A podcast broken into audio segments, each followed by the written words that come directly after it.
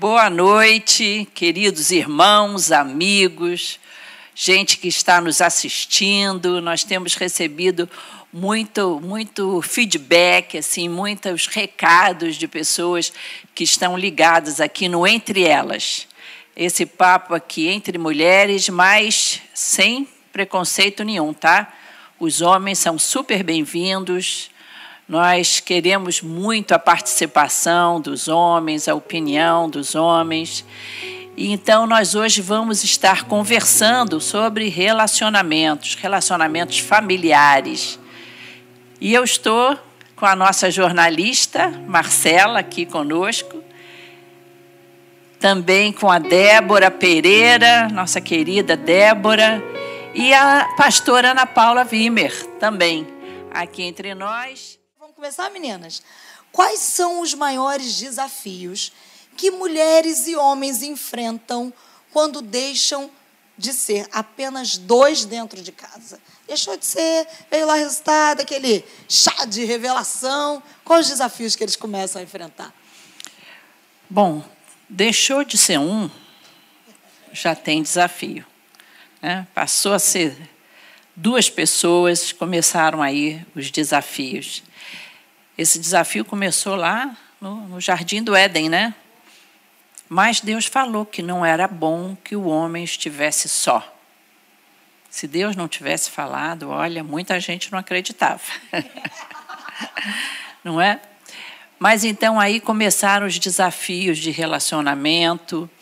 E quando tem mais de uma pessoa, com certeza vai ter aí de vez em quando uns estranhamentos, as pessoas vêm de, de diferentes famílias, diferentes personalidades. Então, quando junta essa convivência, até como agora está acontecendo nesse período de quarentena, né, parece que vai ressaltando mais as diferenças. E como você perguntou, quando chega uma terceira pessoa aí, no caso os filhos, né, em alguns outros casos até a sogra, porque às vezes acontece, né? A sogra, o sogro, um idoso, você tem que estar vivendo junto com eles, né? Quanto mais pessoas você tem, naturalmente vai acontecer alguns atritos, porque mais personalidades diferentes vão entrando aí. E nós vamos até é, é, discorrer um pouco mais sobre isso, mas nós temos a palavra de Deus que vai nos ensinando. Porque, na realidade, se você ler esse livro aqui, você vai descobrir que esse livro aqui foi feito para resolver encrenca. Não é? As encrencas ali começam desde cedo e vamos vendo aí problemas de irmãos, como foi o caso de Moisés, Arão, Miriam, que ali foi um problema sério. Ali tem, tem quase que um caldeirão com todo tipo de problema. É o mais novo, uh, tendo maior liderança, aparecendo mais do que o mais velho, e aí surge o ciúme dos dois, é personalidade muito forte da Miriam, enquanto Moisés é o homem mais manso que já surgiu, e aí você vê Moisés perdoando, Moisés pedindo que o Senhor tivesse misericórdia de Miriam. Então você já vê ali no início todo esse esse caldeirão de emoções, não é? E Deus tratando disso, porque não tem outra solução se não for a mão de Deus no meio dos relacionamentos. É um caldeirão, então, de emoções, né, Débora? E Sim. que, como bem disse a pastora, a gente precisa correr para o Senhor. É verdade. Inclusive, meninas, é assim um grande desafio dentro desse contexto é o casal lembrar que ele ainda é um casal. Não pode se esquecer disso. E uma outra questão também que eu vejo muito importante nessa situação é em Provérbios 22, 6, que fala né, justamente sobre você instruir a criança, o menino, o caminho que ele deve andar. E essa instrução aí é muito interessante porque ele fala não só de você, do conhecimento que você vai estar ali transferindo para essa criança, mostrando para essa criança, trazendo para o seu filho, mas também que é o mais importante que eu vejo, que é o exemplo. O exemplo de vida que você vai trazer para os seus filhos, o exemplo de vida que você vai trazer para dentro da sua casa. É, nós costumamos falar muito né, na, nas igrejas sobre o culto doméstico. Nós incentivamos tanto as famílias a fazerem culto doméstico, mas é muito importante quando os pais entendem que eles precisam sim fazer o culto doméstico, mas eles precisam também mostrar para os seus filhos os momentos que eles têm a sós com Deus. Isso é tão importante. Os nossos filhos olhar e falar: papai e mamãe estão orando. Olha que coisa bonita. Papai e mamãe estão buscando do Senhor. Papai e mamãe estão lendo a Bíblia, que como a pastora Claudete mesmo falou, né, o manual para tudo. Todas as encrencas que nós temos, nós vamos encontrar na Bíblia certamente uma resposta, uma solução. Então é muito importante isso. Então eu vejo assim como um grande desafio dentro de tudo isso, o casal não esquecer, nós ainda somos um casal. E essa questão do exemplo para os filhos. Essa questão do exemplo também envolve não só a parte espiritual, mas também o exemplo da vida do dia a dia, porque hoje em dia é quase um, um, um fato de você ter que chegar para a pessoa e agradecer por ele ser honesto.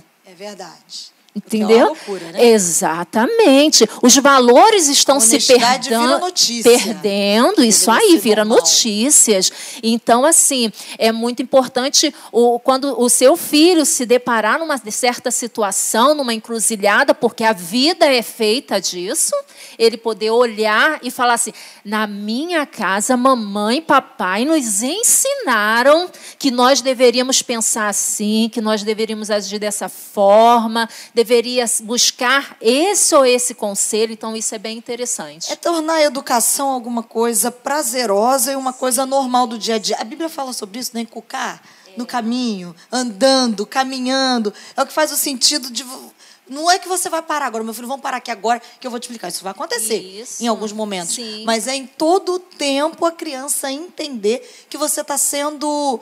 Está ah, disciplinando, mas mostrando, admostrando no caminho do é Senhor. No é caminho, né? É andando isso juntos, aí. né? Aí. Essa pergunta que você fez inicialmente, Marcela, eu acho que um grande desafio, né, seja no momento inicial dessa constituição familiar, ou só o casal, ou como a pastora também, né, levantou essa bola do, às vezes é um, um parente que vem morar junto, né, que por uma necessidade da vida ou por uma acomodação de rotina vem para dentro do lar.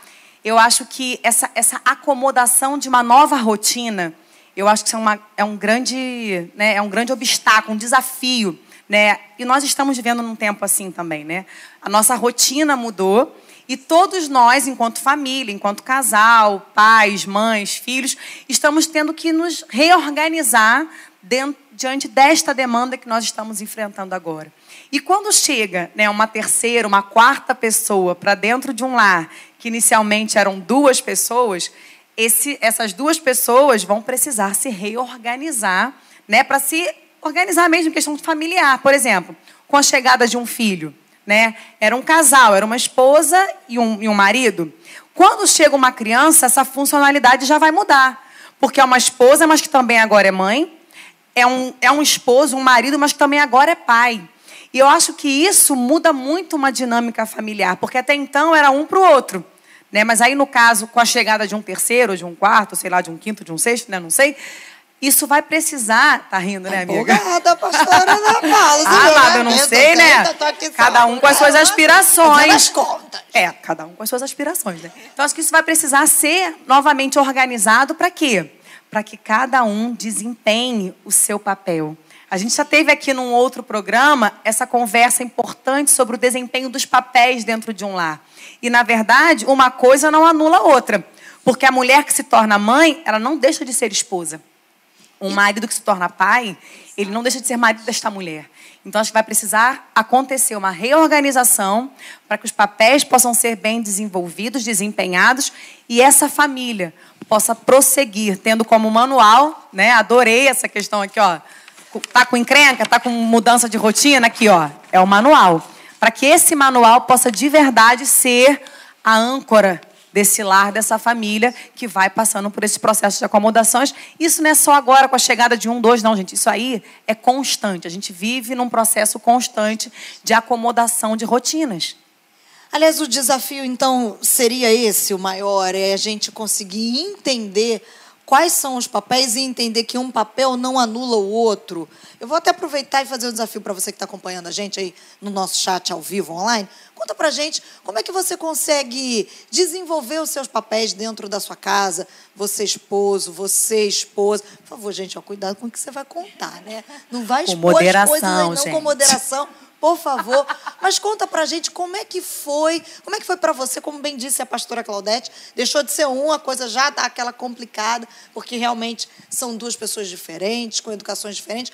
Como é que foi quando chegou o seu filho, a sua filha? Porque eu queria até perguntar para vocês, pastoras, e, e, a Débora, que é esposa de pastor, que atende muito, existe, é, de repente, muita dificuldade nesse processo dos papéis. De repente, a mulher, quando ela se torna mãe, acaba deixando de ser esposa e o marido reclama. Tô, ó, tá vendo os meninos? Ó, tô dando uma, uma bondade para os meninos aí. Não fica futucando tua esposa aí, não. Ah, fala Deus, daqui a pouquinho alguém vai falar para você que Deus é assim, entendeu? Ele corta para um lado e corta para o outro. Mas acontece muito, pastora. Claro que sim, né? A chegada de, de uma criança, né? é, em uma família, uma criança absorve profundamente, praticamente ela domina a mãe, né? Eu costumo dizer para minhas filhas, minha nora, que a mente mais forte vai dominar a mais fraca.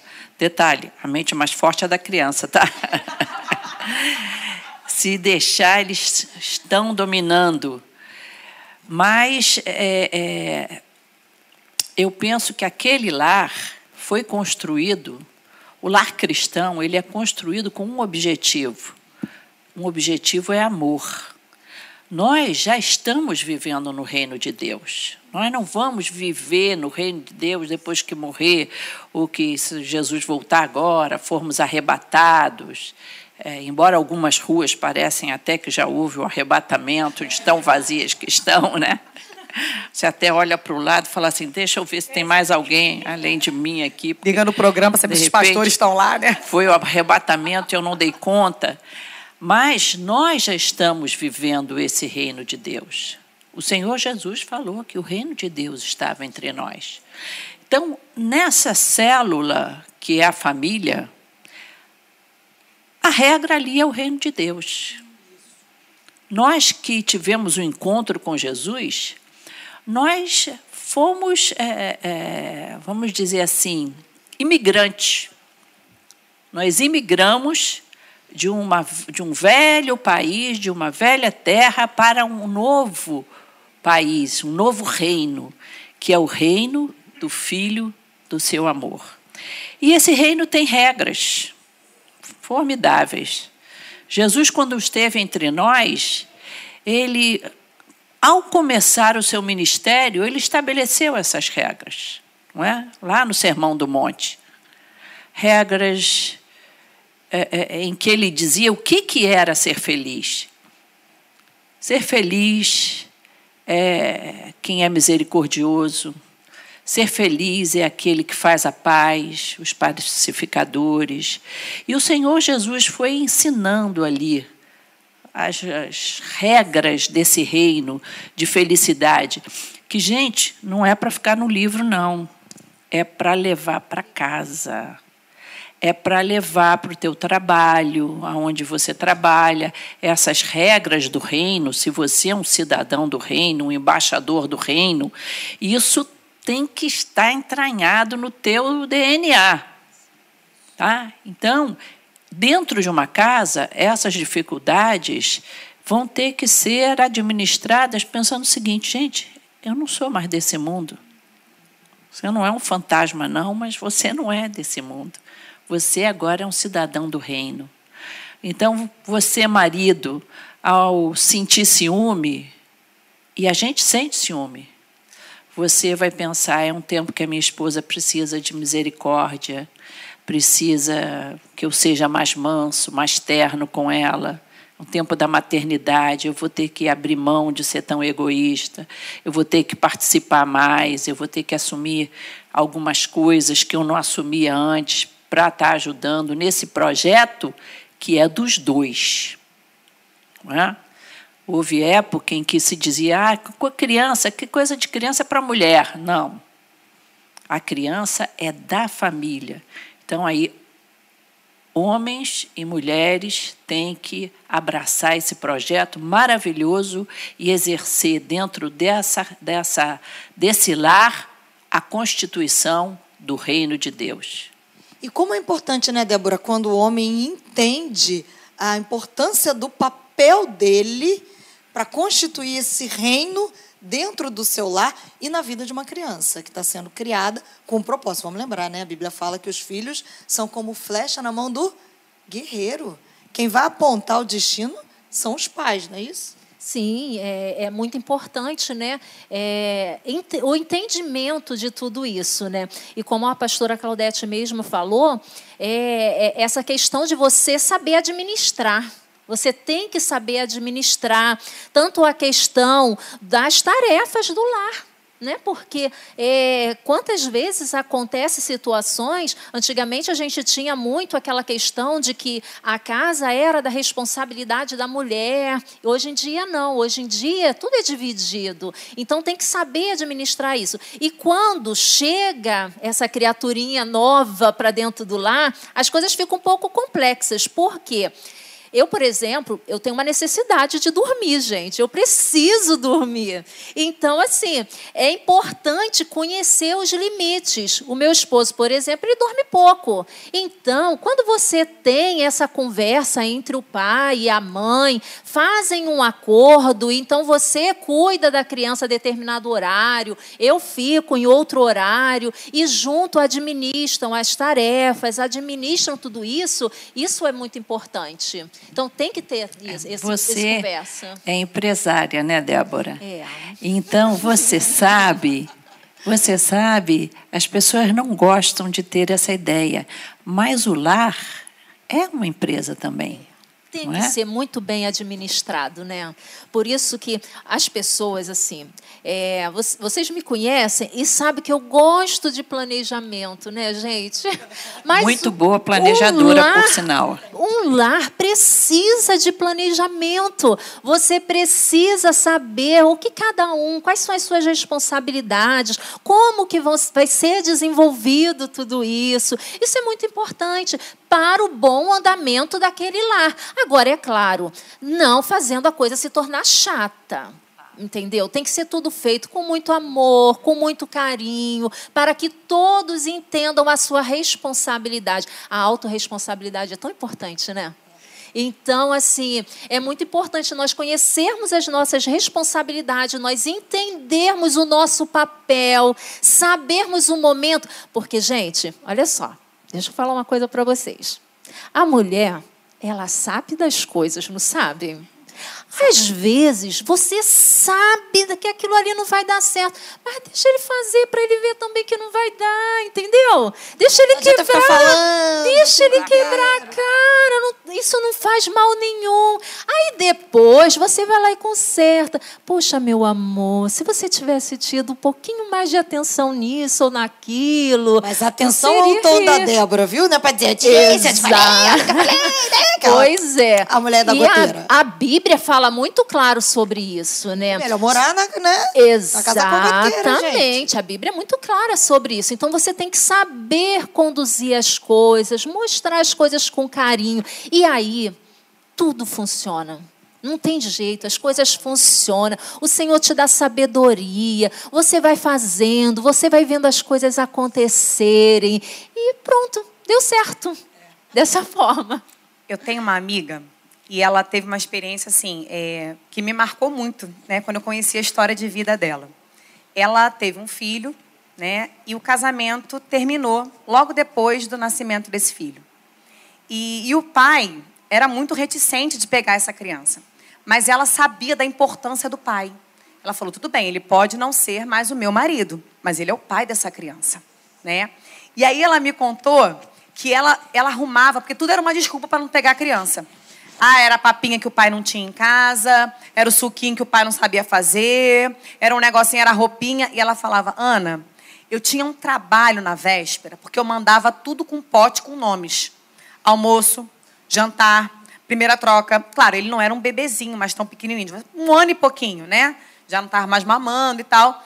E ela mandava tudo separadinho. Ela falou, Ana, quando voltava da casa do pai, era uma fulelê danado porque os potes vinham sem tampa, daquele jeito, mas eu fazia questão de mandar. Não para me, me ver livre do meu filho, não, porque eu entendia que era importante aquele relacionamento, que ele precisava viver aquilo com o menino. E hoje ele já é um homem feito, ele tem mais de 30 anos. Ele e o pai são amicíssimos. E o pai, até hoje, agradece a ela. Ele fala assim: se hoje né, eu tenho uma boa relação com o meu filho, eu sou grato a você por isso. E ele fala isso, gente, publicamente. Eles não são mais um casal, mas ele fala isso publicamente, de como que ele é grato a essa mãe por ela ter insistido com ele, dado a ele a oportunidade de ser o pai daquele menino. É, foi uma mulher que, como disse a pastora Claudete, ela soube controlar as próprias emoções. Exatamente. Né? Você busca na Bíblia e pede ajuda ao Espírito Santo para que te governe, para entender que Mateus 5 lá é para o nosso dia a dia, é todo dia, porque senão, gente, a gente, né, é dar-me um coração igual o seu, senão a gente explode. É, assim, nas oportunidades que eu tive de aconselhar casais que se separaram, principalmente mulheres, e em muitas situações a mulher está muito machucada, muito ferida, e comete o erro de fazer dos filhos é, seus confidentes, de hum, chorar suas mágoas para os filhos, falando mal do pai, o teu pai isso, o teu pai aquilo. E a primeira coisa que eu aconselho a essas mulheres, escolhe um ouvido para você alugar, uma amiga ou quem você quer, sua mãe não, porque senão sogra pode enforcar ele na esquina, não dá perto. Mas escolhe uma amiga, aluga essa amiga, mas jamais fale mal do seu marido para os seus filhos. E às vezes o cidadão merece, viu? Muitas vezes eu vi muita negligência, é, é, machucou a mulher e, e fala de uma forma desagradável da esposa e você ter que manter isso. Não, seu pai está certo, seu pai, seu pai te ama. Mas papai não veio hoje porque é, papai também não veio na semana passada. Ele não me ama. Não, papai te ama. Ele deve ter tido algum problema. Então, não desconstruam a imagem do pai ou da mãe, se foi o caso, né? se, tá, se o pai está com a guarda, porque existe isso. Né? Existe até hoje na, nas leis é, do direito é, é civil é, punições para isso, né? para quem desconstrói a é, imagem. Alienação parental. É, é essa palavra. Você, com a sua mente jovem, você lembrou imediatamente.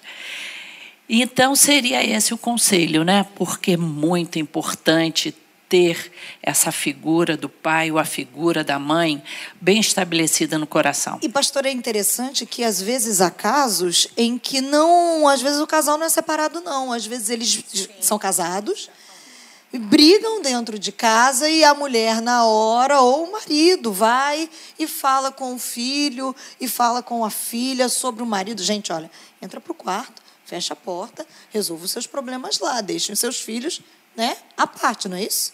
Na frente dos pais, defende ele. Depois descasca o abacaxi. Quer dizer, na frente dos filhos. E às vezes até na frente dos é, pais também. Na frente né? dos filhos, você defende ele até o final, né? Porque eles vão tentar jogar, às vezes, um contra o outro. Ah, o papai isso, o papai aquilo. Tá, tá certo, teu pai tá certo, tua mãe tá certa. Depois resolve, nos criança, bastidores. Isso aí, a criança vai testando limites, né? E quantas vezes a filha ou o filho não cresce com um relacionamento comprometido, né, com o pai ou com a mãe, pela, por essa desconstrução. Porque a gente está falando sobre planejamento, né, essa questão do lar. Mas os relacionamentos, eles também precisam ser é, cuidadosamente administrados. né? Porque como a pastora falou, é, às vezes dentro de um, de um lar, de um relacionamento a dois, muitas coisas às vezes são ditas que ferem, que machucam, mas isso precisa ser resolvido entre o casal, não envolvendo né, uma criança, porque às vezes, né, eu já tive casos de aconselhar moças que tinham uma percepção muito ruim do sexo masculino, né, devido a questões da infância, né, do que ouvia da mãe. E a gente não está entrando aqui na questão se houve erro, se não houve, mas assim o quanto que essas palavras, essa, essas, essas conversações, elas têm a potencialidade de minar né, a figura do pai e a figura da mãe. A gente sabe que não é fácil. Né? Como você tem essa minha amiga, para ela também não foi fácil, porque foi um fim de um, de um casamento né, muito machucada. Mas ela conseguiu lá, né, com a graça de Deus, não passar isso para o filho. O filho hoje tem uma tremenda de uma admiração pelo pai. Né? Então, acho que isso é importante a gente também aprender a administrar dentro de um lar. Porque, fato é, gente, os desentendimentos eles vão acontecer, mas que isso não sejam impedimentos para que o lar ele cresça dentro do centro da vontade de Deus. Porque quando Deus disse que não era bom que o homem estivesse só, ele não está se referindo apenas a uma mulher. Né? Nós somos seres sociais, somos para viver em família. A família é algo que nasceu no coração de Deus. Eu entendo que quando Deus trouxe Eva para Adão, Deus não contemplou só um casal, Deus contemplou uma família, os filhos, os netos, né? a descendência que viria.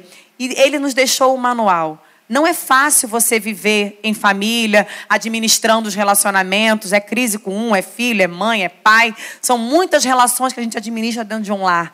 Né? Mas a palavra, ela é suficientemente capaz de nos instrumentalizar para que a gente possa passar por esses tempos e sofrer essas acomodações e caminhar no centro da vontade de Deus. Como é que a gente consegue reconhecer que a gente alcançou a maturidade para a maternidade e para a paternidade. Existe isso, existe um tempo, ah, eu estou pronta, agora eu estou pronta para ser mãe.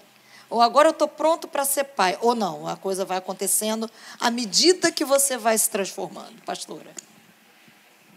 Eu acho que a maternidade acaba surpreendendo a gente, né? É, quando eu fui mãe, eu reconheço que eu não estava assim preparada, eu não tinha feito um curso para mãe. Fiz um tal de um curso na época, curso de parto sem dor. Parto sem normal sem dor. sem dor. E eu descobri que era a maior furada. Parto normal sem dor. Na época não tinha PROCON, senão eu tinha ido lá. Propaganda enganosa. É, foi propaganda enganosa, não, não foi correto. E mas Deus vai nos ensinando, por isso nós precisamos ter os valores do Senhor no nosso coração. Eu lembro que quando eu peguei a minha filha Ana Paula, minha querida filha Ana Paula, hoje já mãe também, e entrei, eu tinha um fusquinha amarelo na época. E entramos eu e o Paulo nesse fusquinha amarelo, eu disse para ele: "Eu nunca mais vou ser a mesma pessoa.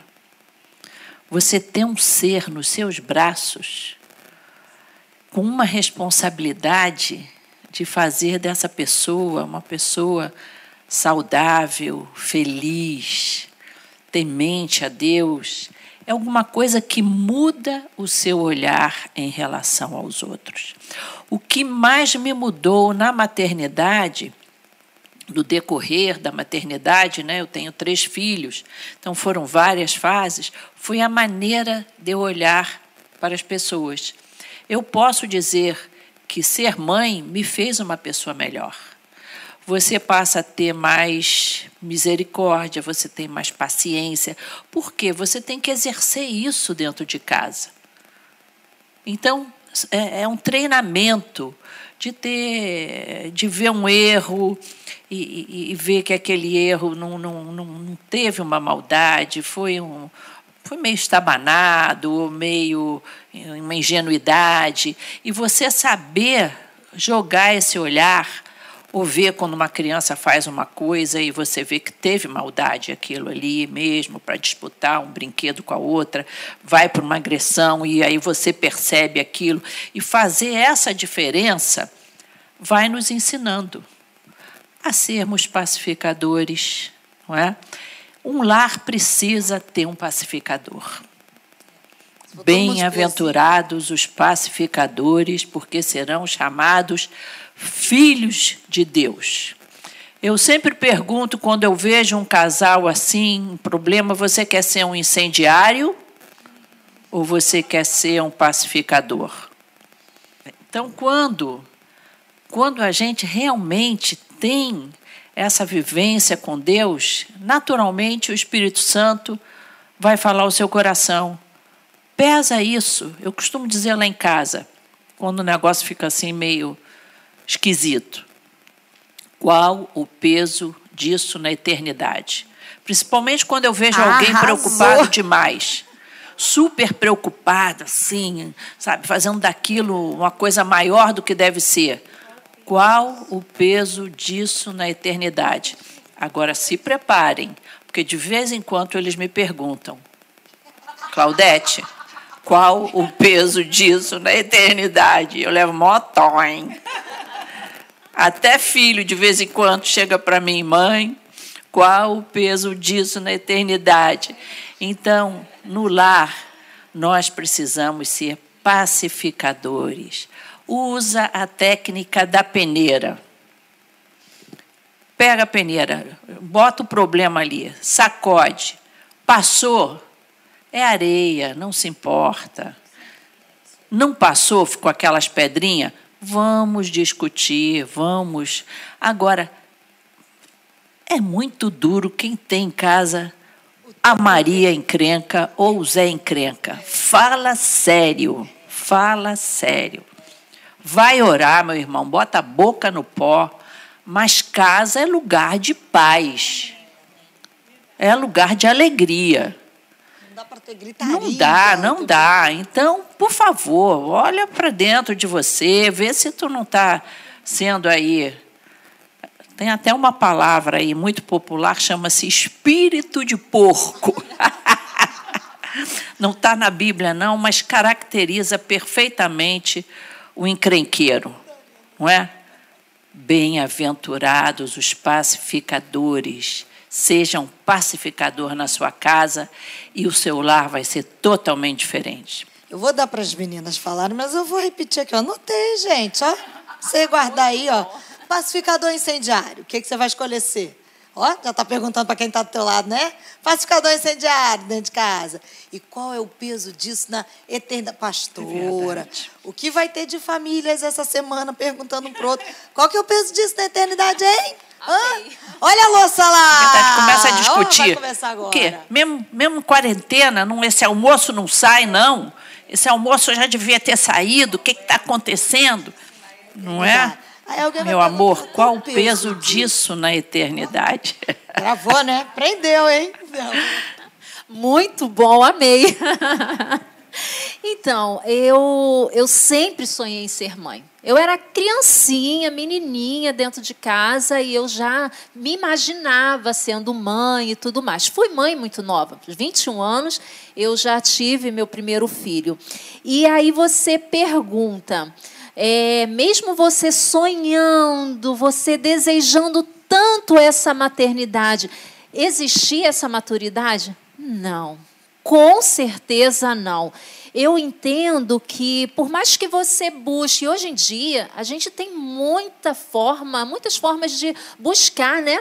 Recursos para aprender. Tem cursos, tem é, tem muita coisa. Você tem, você encontra aí na internet muitas coisas te ensinando como ser boa mãe, o que você pode fazer, mas não tem jeito. A experiência, o seu dia a dia, você quebrando a cara ali, é que você vai buscando essa maturidade, você vai tendo essa maturidade. E eu gosto muito de, do que Paulo fala lá em Coríntios, que ele fala que quando era menino, ele falava como menino, ele pensava como menino e daí por diante. Mas quando ele se tornou homem, aí as coisas mudam, né? O comportamento muda. E aí você vê o quê? Que para cada etapa da sua vida exige um posicionamento, exige um comportamento para isso. Então, isso é, é, é uma coisa que as pessoas ficam muito preocupadas, tensas. Será que eu já, já sou madura para ser mãe? Será que eu tenho que ter tantos anos para poder ter essa maturidade? Não se engane engane, não é assim. Você vai vivendo e a experiência vai trazendo essa maturidade praticamente automático, né? Eu vou pegar o gancho da Débora e eu vou voltar um, um passo antes. Que eu acho que é uma pergunta, né? Que eu acho que é importante de ser feita até num processo quando você está pensando em casar, né? Se você está nesse momento para que você case. Eclesiastes 3 fala isso para a gente, que existe um tempo para todas as coisas. E quando você decide dar um passo para você começar uma família, porque a família não começa quando começam os filhos. Quando você casa, você já é um casal. Né? Você está ali começando um projeto de família, né? Que a gente hoje em dia tem vários, né? Tem família, não tem filhos, mas aí tem uma mãe, uma avó, uma tia, tem várias, né? Configurações dessa questão familiar. Mas porque a gente vê hoje em dia o pessoal muito empolgado, né? Com a cerimônia do casamento, com os dados do casamento, né? Mas aí, aí, fala assim: nossa, meu casamento foi lindo. Aí eu falo: a cerimônia foi muito bonita. Foi uma festa muito bonita. Mas aquilo ali, ele é o início de um processo. E aí, pegando o gancho de Paulo, a gente tem que saber entender os tempos das nossas vidas. Porque a gente vê um fenômeno hoje em dia de gente que está casado, mas quer viver como quem está solteiro. Não é verdade? Aí casa e sente falta de como era na casa de mãe. Gente, casa de mãe é uma delícia. Não é verdade? Mas quando você decide começar uma família, que você decide ter o seu próprio lar, gente, casa de mãe, casa de pai é visita, né? Porque agora você tem o seu lar, né? Tem gente que casa não quer dar a satisfação e parece que é uma coisa, coisa feia, né? Vou dar satisfação da minha vida, não, não. Né, a palavra nos ensina a compartilhar desta vida comum do lar. Então, o seu esposo, a sua esposa, hoje ela faz parte da sua rotina. Então, acho que é um passo atrás. Você que aí está pensando em casar, né, é bom considerar agora esse tempo. Será que você está disposto, está disposta a viver essa dinâmica dos relacionamentos? Né? Será que você está disposto? Porque às vezes na casa da mãe, né, pai e mãe, né, bota pano quente e faz tudo para agradar, tudo de acordo com a sua vontade, mas quando você vai casar, são duas pessoas diferentes, com criações diferentes e tem que ser observado lá no namoro tem que ser observado lá na época do noivado. Não adianta depois de casar, ah, não, não era ele, não, era ele sim, amada. Era ele sim. Você, inclusive, namorou esse tempo todo né, com essa pessoa e era para ser observado. Então, acho que são perguntas, Marcela, que devem ser feitas lá atrás. Né? Por exemplo, quando a gente faz aconselhamento de casais, a gente pergunta: você quer ter filhos? É, tem que Seu ser marido, né? Exato. Gente, tem que ser conversado esse tipo de assunto antes. Porque às vezes o rapaz não quer ter filhos, às vezes a moça, por opção, não quer ter filhos, ou às vezes tem algum problema, algum impedimento que o casal tem que estar ciente antes de tomar essa decisão. Às vezes vai descobrir depois, mas às vezes são questões já pré-existentes. E aí eu sempre pergunto: já houve uma situação né, de uma moça que ela não queria ter filhos. E quando o rapaz, quando ela falou isso, o rapaz, como assim você não quer ter filhos? Ela, não, não, não quero ter filhos. Aí eu falei, bom, então vocês vão para casa, cada um vai para sua casa, vai precisar conversar para ver como é que vai chegar nessa questão aí. Né? Ele, ah, mas ela vai mudar de ideia. Eu falei, você não tem o direito de daqui a alguns anos, né, reclamar dela porque ela não quis ter, mas ela disse antes que não queria ter. Né? Então, assim, não casa pensando que vai mudar depois, não. A gente muda, gente. A gente se adequa em muitas coisas. Estava até conversando aqui antes, né? Coisa de cor. Quando você é mais novo, você gosta de uma cor. Né? Eu falo de esmalte. Assim, coisas que a gente muda e, e adequa na vida. Mas algumas coisas não vão mudar. E precisam ser avaliadas antes de casar. Mas a pergunta até é interessante. A gente muda porque o outro quer ou porque você entende que é necessário mudar e uma ação do Espírito Santo em seu favor a gente podia falar disso. Eu sei que daqui a pouquinho a gente vai adorar a Deus com as nossas ofertas, mas isso é importante, porque tem gente que realmente entra no relacionamento achando eu vou mudar o outro. E não, ele vai mudar, ou ela vai mudar. E aí chega lá a casa, o cara não muda, a menina não muda, e aí é um relacionamento que fica frustrado e está dentro da igreja e está frustrada e está querendo colocar o outro contra a parede, só vai restar, ó, joelho no chão. É verdade. A gente também, como estamos ainda falando sobre maturidade, nós precisamos ter maturidade para respeitar momentos das pessoas. Né? É, se existe uma coisa que eu tenho pavor, é de que alguém olhe para mim achando que eu sou a perfeitinha, santa, Ai, porque às vezes acontece isso, olham para a pastora e acham, não, gente, tem, já me escabelei muito. Já, já, já peguei eh, meus filhos e, e aprontando dentro de casa. Ah, já, já discuti com meu esposo, com tudo isso, entendeu? A gente, é, é, nós somos ser humanos. Eu não sou verde de anteninhas, né? E eu tenho personalidade e tudo. Não pense que nós estamos aqui falando de uma utopia. Nós não estamos falando disso. Nós estamos falando de processos contínuos, não terminam nunca, de nos parecermos mais com Jesus. E não é moleza, não. É fácil. Não é fácil. Nós precisamos também dentro desse contexto do lar, e eu acho que isso vem com a maturidade, pelo menos eu observei que isso veio com a maturidade né, na minha vida. É, vamos fazer esse ano 47 anos de casados, né? E na situação assim, deixa ele, hoje, é, sabe, acordou assim, é, tinha também um termo que falava, fulano acordou com a macaca, até hoje eu não sei o que, é isso. Até hoje eu não sei qual é o significado. Deixa, é, sabe, todo mundo tem direito a ter um diazinho, né? Outro que diz, ah, é, acordou com o pé esquerdo, superstição, né? Mas são termos populares. Acordou mais na terra do que no céu, né? É? É, o cara está mais na terra do que Não, no céu. Não, está na carne. Hoje, olha, cuidado que eu estou na carne hoje. Então, ter paciência um pouquinho, principalmente se você tem filho jovem, adolescente. Meu filho, aqueles hormônios estão em ebulição. Vai ter dia que essa menina aí vai estar realmente estranha, entendeu? Dá um tempo, Dá um tempo, respira fundo. Não dá nem para abraçar. Vem cá, querida, eu sinto que você. Deixa eu te dar um abraço. Não, aquele abraço da coceira, entendeu? Aquele rapaz também está estranho. É, dá um tempo para a pessoa, deixa passar, mas mostra que você o ama. Meu filho, minha filha, eu te amo e estou sentindo que você está precisando um tempo só para você. Deus vai te abençoar. Então, a gente precisa ter, nesse contexto familiar, essa maleabilidade, entendeu? De, de aceitar um pouco o outro, de não querer é, é, é impor, não, você. A pior coisa é num casal cristão, o outro, você não está sendo espiritual hoje. Fala sério. Ninguém merece, não é não? É, é, é ser ali exortado. É, você está no lar, você está você tá relaxado. Você na tua casa você tem direito de falar uma bobeira, de cometer alguns erros. Eu não estou falando aqui de pecado, não. Não estou falando de violência.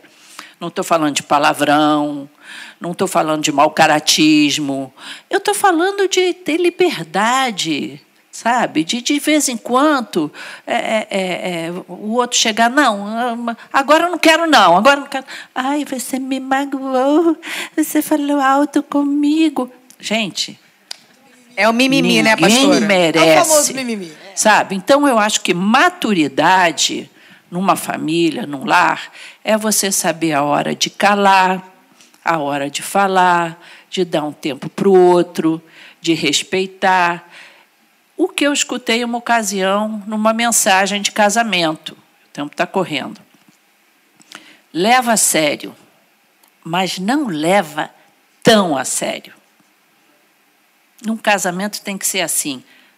tenha, fique junto com o outro, mas não fique tão junto com o outro.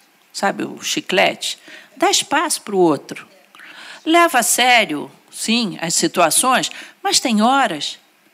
Não leva tão a sério. Deixa rolar. Passa na peneira.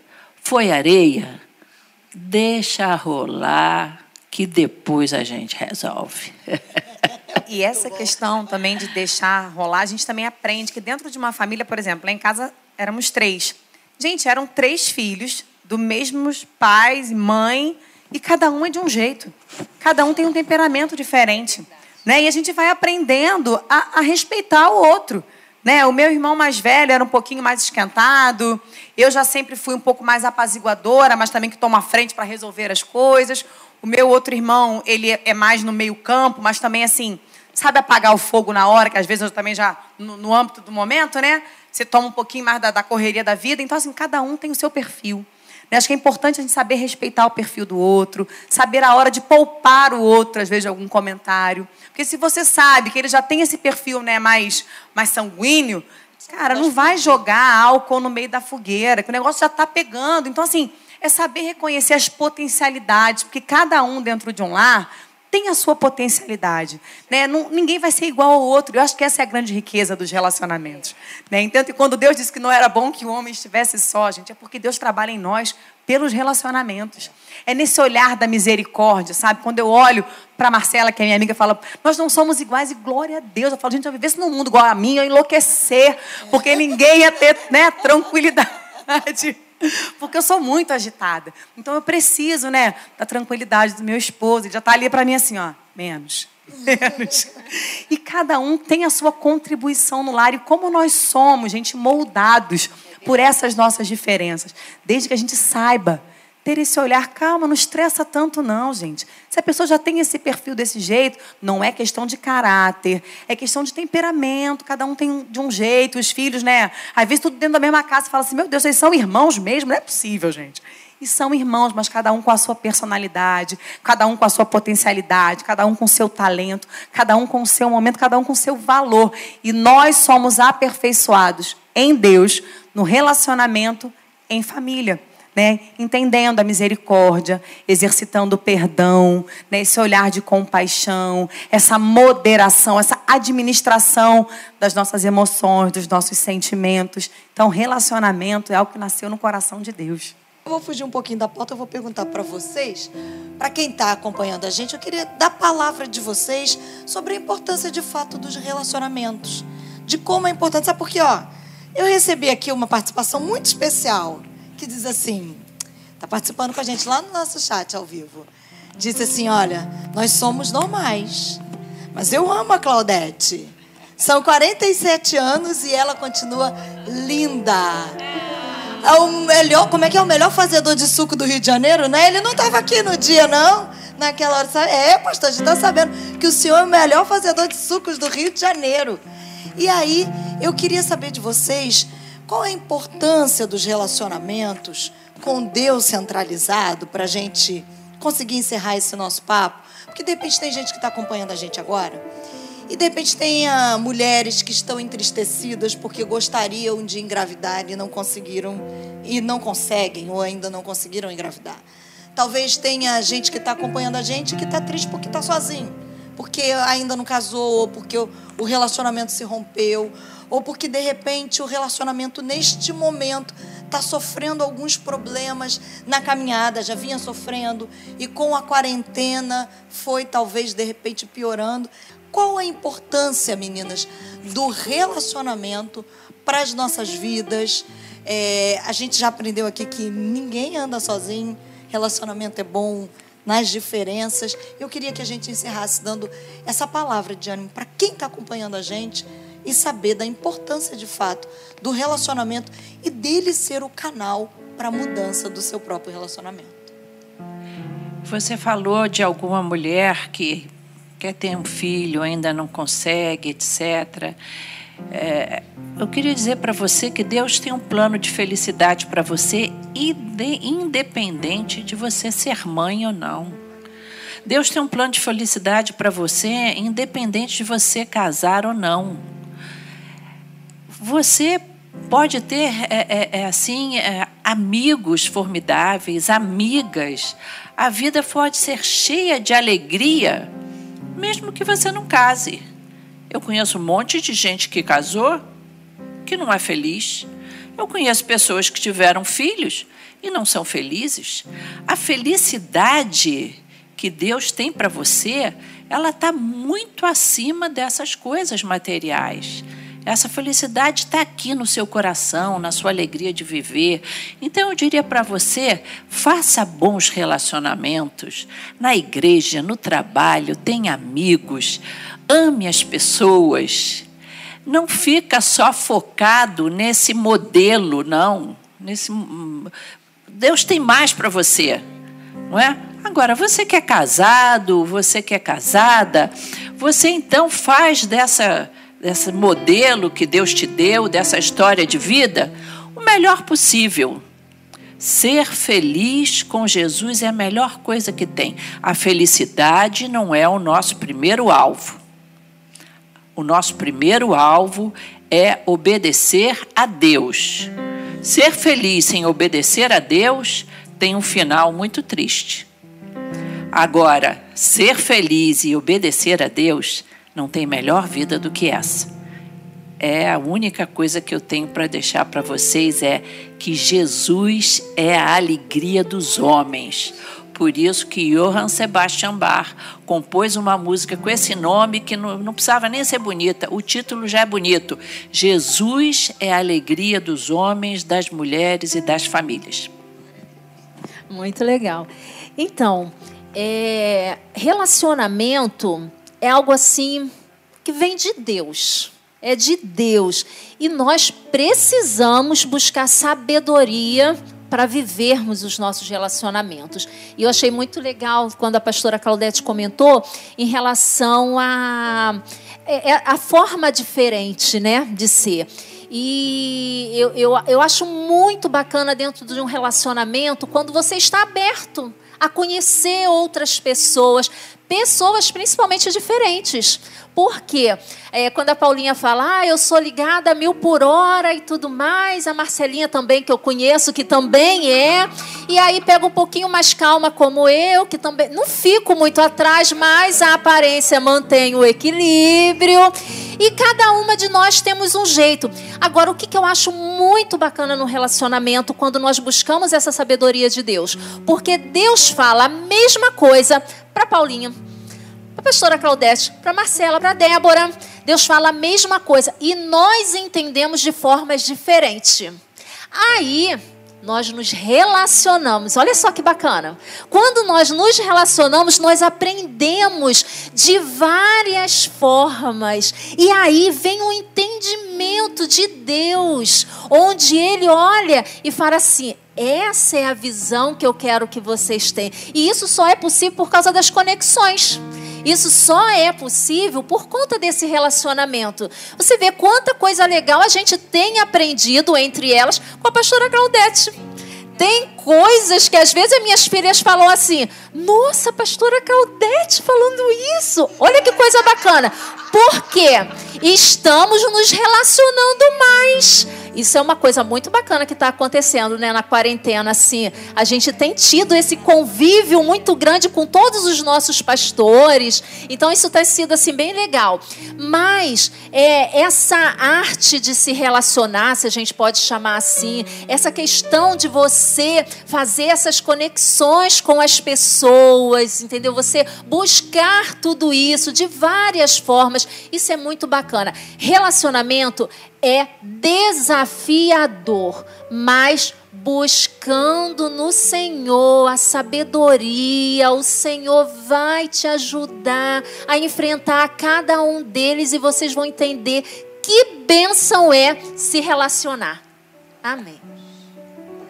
Eu diria que a gente precisa aprender a valorizar os relacionamentos que nós temos.